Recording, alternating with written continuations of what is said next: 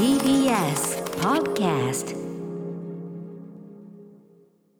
時刻は7時45分。TBS ラジオキーステーションにお送りしているアフターシックスジャンクションここからはまだ名前がついてない日常の場面や感情に新たな名前を与え声高に提唱していく新概念提唱型投稿コーナー火曜日にお送りするのはこちら。何かが始まる音がする。YOKAN 予感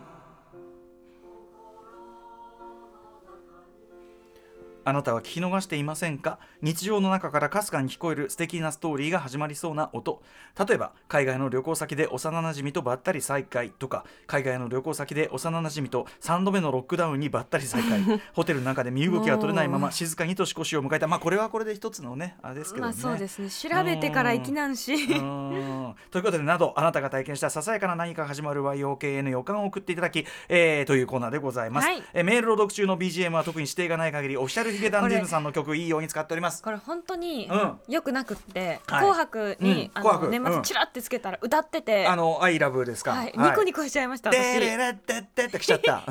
言って。ねえいい迷惑でございます。さあといったあたりで、えー、と今週のメールご紹介しましょう。僕が読むかな、えーラジオネーム黄緑さんからいただいた男性です。いただいた YOK の予感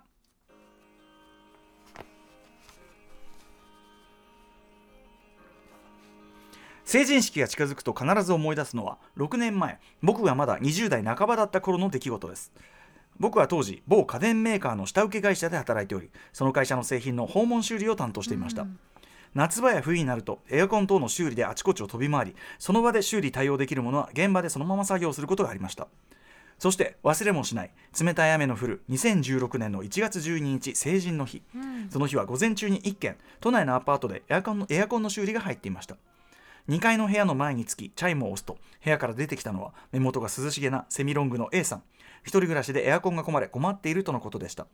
靴を脱いで部屋に上がり早速エアコンを見るとどうやら車に乗せていた部品で対応できそうでした一度部屋から出て車に戻り部品と工具を持ってまた部屋に入りいざ作業を始めようとするとふと僕の目の前に窓際壁際に置かれた棚が目に飛び込んできたのです。そこに並んでいた CD そして漫画や DVD 当時僕はイギリスのインディーポップやシューゲイザーのアーティストが好きでで当時あったジャニスレコードに通ってはよく CD を借りていたのですがまさに僕が当時借りまくっていた CD がずらりと並んでいたのです。これは黄緑さんのリクエスト曲、えーブラッディ・バレンタインの「オンリー・シャドウ」シャロー、えーから流れていると思います、えーまた漫画も DVD もそれぞれ絶妙なちょいマイナーな作品が並んでおりそれぞれ単体で好きな人がいてもおかしくないけどこの組み合わせが好きなやつなんてそういないでしょという並びで思わず目が釘付けになってしまいました。この場に訪れたのはあくまで仕事。あまりじろじろ見たりそのことについて話しかけたりするのは失礼になる。と作業に集中しようとしたところ僕の異常な熱視線に気づいたのか A さんが話しかけてきたのですもしかしてこういう音楽お好きなんですか？はい。好きです。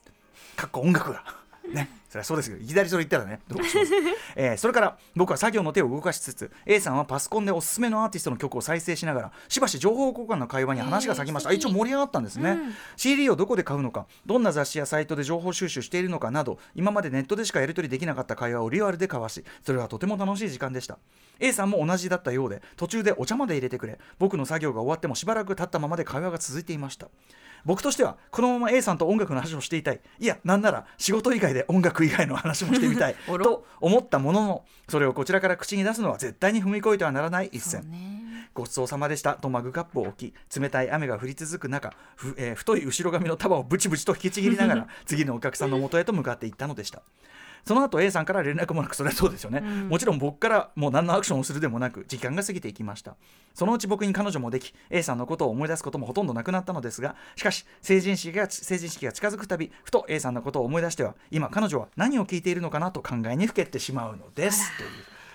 ねえこういうことですよ、うん、まあでもこれはここまでしかない話ですよね。うんもうもうもうとにかくあのこれ以外の正解はないよね。そうこれの以上で何かね黄緑さんがおっしゃってたらそれはもう本当にうん。あの作業途中で作業途中でねそのやっぱりあんまり家の中のものまちまち見たりとかって、うん。あのちゃんとこうね黄緑さんは自分で抑えてそうそうそうそう。コメントとかも自分からはしないで、うん。で向こうから話しかけてきてくださってしかもまあ好意的に、ね曲もかけてくださってって、ね。すごいすて楽しい時これ間だったこれ自体はもうんだろうな。って何でもないでも確かにもうでご自ご自身もおっしゃってるとでもこれ以上はマジでもう職業倫理もろもろ倫理ちょっとねちょっとそれはだって家の中に入るってこと自体がちょっとね、そうそう、ん。あのやっぱ冷え上げてもちろん作業していただくときに、うん。でもやっぱそこはさお互いこう社会の中の暗黙のねお仕事だからさみたいな。そちらもお仕事こちらも冷え上げるけど、ねお願いしますよということでもあるから。見てくれるなという感じにはなっちゃうかな、なりますよね、うん。それ当然特に女性がね一人暮らししかも一人暮らしの女性であげるってなるとなかなかこう気をつけたねこうここうん。あの要は要するに怖がらしちゃうするようなことは絶対ダメなわけで。ねね、うん。だから